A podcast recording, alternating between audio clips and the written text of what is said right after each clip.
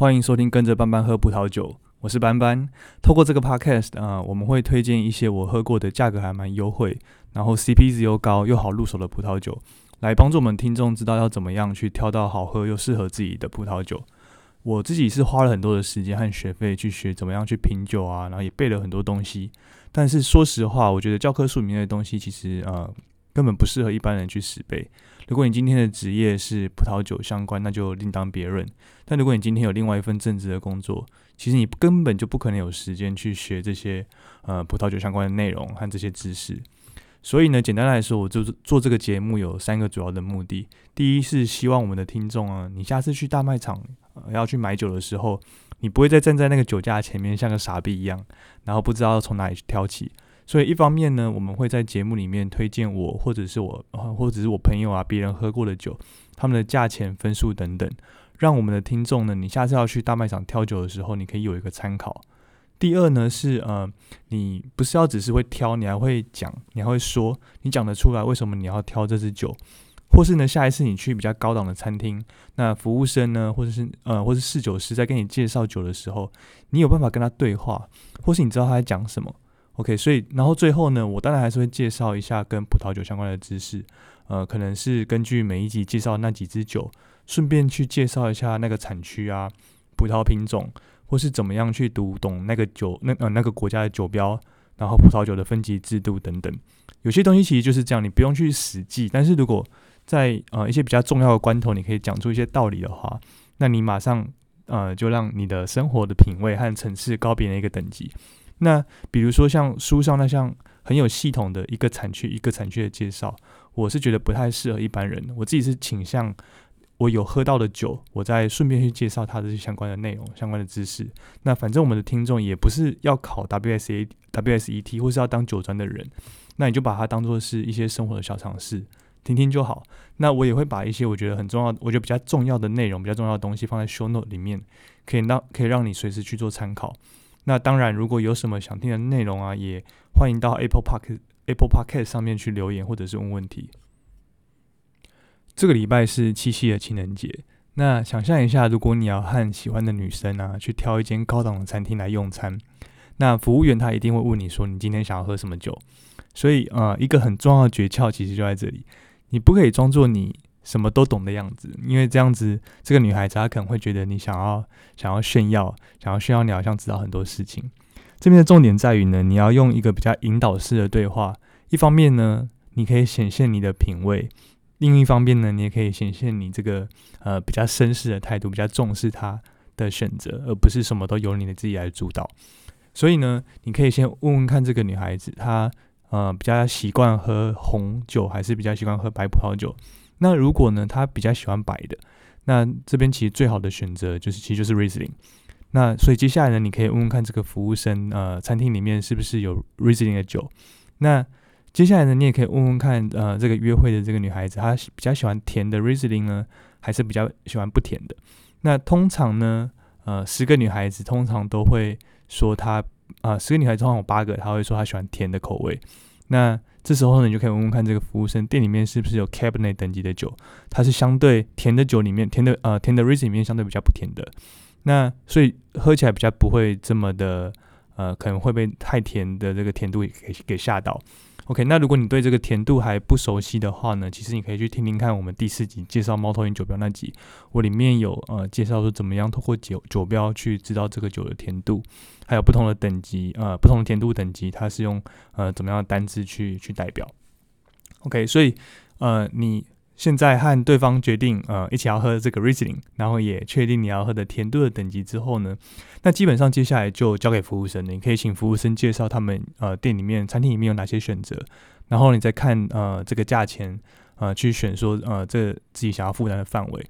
OK，那顶多呢你可以再问问看说呃餐厅里面是不是有这个 VDP 等级酒庄的酒？那 VDP 是呃德国顶级酒庄联盟的一个缩写。它的 logo 呢是它的酒帽上会有一只老鹰，然后那胸前会有一串葡萄。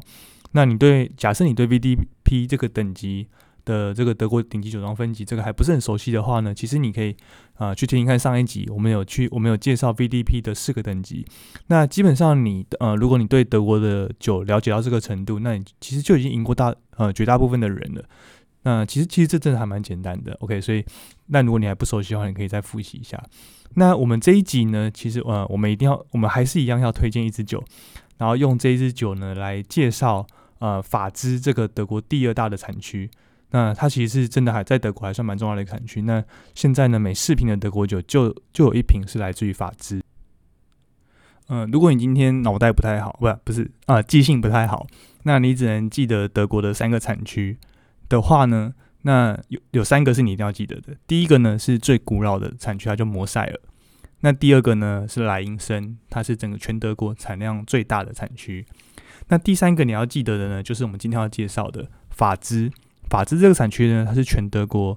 呃产量第二大的。那它这个产区呢，它的形状它是属于长形的。那向南啊往南边呢，它可以一直延伸到法国的呃一个叫做阿尔萨斯的一个也是很重要的 Riesling 的产区。那法兹呢这边最有名的呢，就是它有一条呃长达八十五公里的这个葡萄酒大道。那现在呢，它已经发展成官方的呃呃酒庄观光路线。法兹这边呢，它的气候呢，它其实是属于比较干、比较热的这种类型。那葡萄园它大部分都种植在呃这种陡峭的坡地上面，生产的葡萄酒呢，有百分之六十五点七是呃呃白葡萄酒。那白葡萄酒呢，它主要是做成比较呃成熟啊，然后酒体又相对比较饱满的，然后又有这种蜂蜜香气的这种葡萄酒款。主要的呃这个白葡萄品种呢是以 Riesling 为主，那第二大的呢是一个叫做呃穆勒土高呃穆勒土高这样的葡萄品种。另外呢，它其实也有灰皮诺和白皮诺呃，然后呃这种这种葡萄品种，这种在德国比较呃也蛮兴盛的这种白白葡萄品种。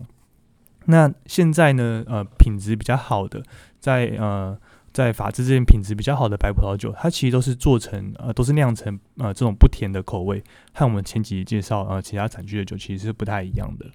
OK，那剩下呢这边其实有红酒，呃法兹这边其实有产红酒，那但是啊我们刚刚说就是白葡萄酒大概占百分之六十五点七，那红葡萄酒呢就是剩下的百分之三十四点三，那主要呢会是以一个叫做丹菲特，这个在德国也是很有名的葡萄品种为主。OK，那虽然呢，法兹这个地方呢，它从罗马帝国时代就开始有这个酿酒的文化，但这边的葡萄酒其实在历史上一直以来都给人这个品质不太好、不太好这个印象。那这个原因是什么呢？原因是这个罗马人他离开了之后，那呃，在这边的酿酒这个文化呢，其实它就荒荒废了一阵子。那当大呃当大家这样乱搞了一段时间之后呢，那当然搞出来的这个酒的品质就也不是太好。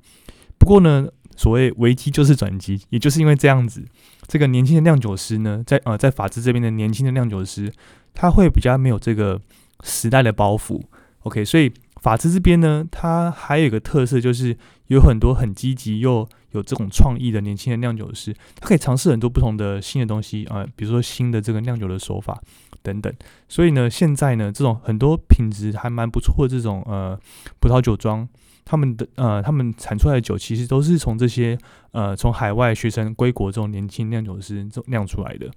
我觉得其实这边也蛮有趣的，我可以我觉得可以把它想象成是台北的南港区。我自己觉得，因为南港这地方其实离台北市中心比较远，那以前又都是一片荒芜、一片废墟，所以根本就没有人想要呃来这个地方。那也就是因为这样子呢，所以你要去做一些新的建设，也会比较比较容易。比较没有包袱，比较没有当地人会去抗议啊，等等等的。所以你看，现在很多新的建案都在南港的这个地区，那整个房价也都整呃翻了好几倍。那现在呢，其实我们可以看到南港已经比台北市其他地方都还要热闹了。所以呢，我觉得法资呢，你就可以把想象成有点类似台北市的南港。OK，因为。它呃荒废一段时间，没有人管了一段时间，所以当呃这些新的酿酒师要进来的时候，要开始尝试一些新的东东西的时候，它比较没有会有，它比较不会有这种包袱的限制。那当然呃，它的整个发展呢，在最近也也就非常快。OK，那整个法兹其实它占地面积还蛮大的。我刚刚说它是全德国呃葡萄酒产量第二大的这个产区。那它这么大，如果你今天要去这边玩啊，或者你要参观酒庄的时候呢，那你要怎么找？OK，那我这边呢介绍三个比较有名的酒村，什么叫做酒村呢？其实你可以把它想象成是这个酒庄的集散地。那因为葡萄酒它毕竟还是要从呃种植葡萄开始，那葡萄田呢，它是需要依靠呃就依靠这个地形去开发的，所以呢，当然也会很仰赖这个地形啊和气候，所以呢就很自然的会形成一区一区的这个酒村。OK，所以你可以把它想象成有点像台北市的这种信义区啊、大安区这种。OK，那其中呢，在法兹的地方最大的酒村呢，是一个是一个叫做巴德克海姆的这个酒村，它有八百公顷这个葡萄园。OK，所以不过这边呢，在呃，在这个帕德巴德克海姆这边呢，Riesling 相对种植算是比较少数的，而且这边呢，因为产量大，所以它有比较多这种低价的酒款。那它低价的酒款的品质也算是蛮稳定的。OK，就是它的酒，简单说，就它的酒比较便宜一点啦。OK，那这是一个呃酒村。那另外呢，我还可以，另外呢，还有一个我觉得可以认识的酒村是呃佛斯特和戴德斯海姆这两个酒村。那法兹这边呢有三个很知名的酒庄，它被称为是三 B。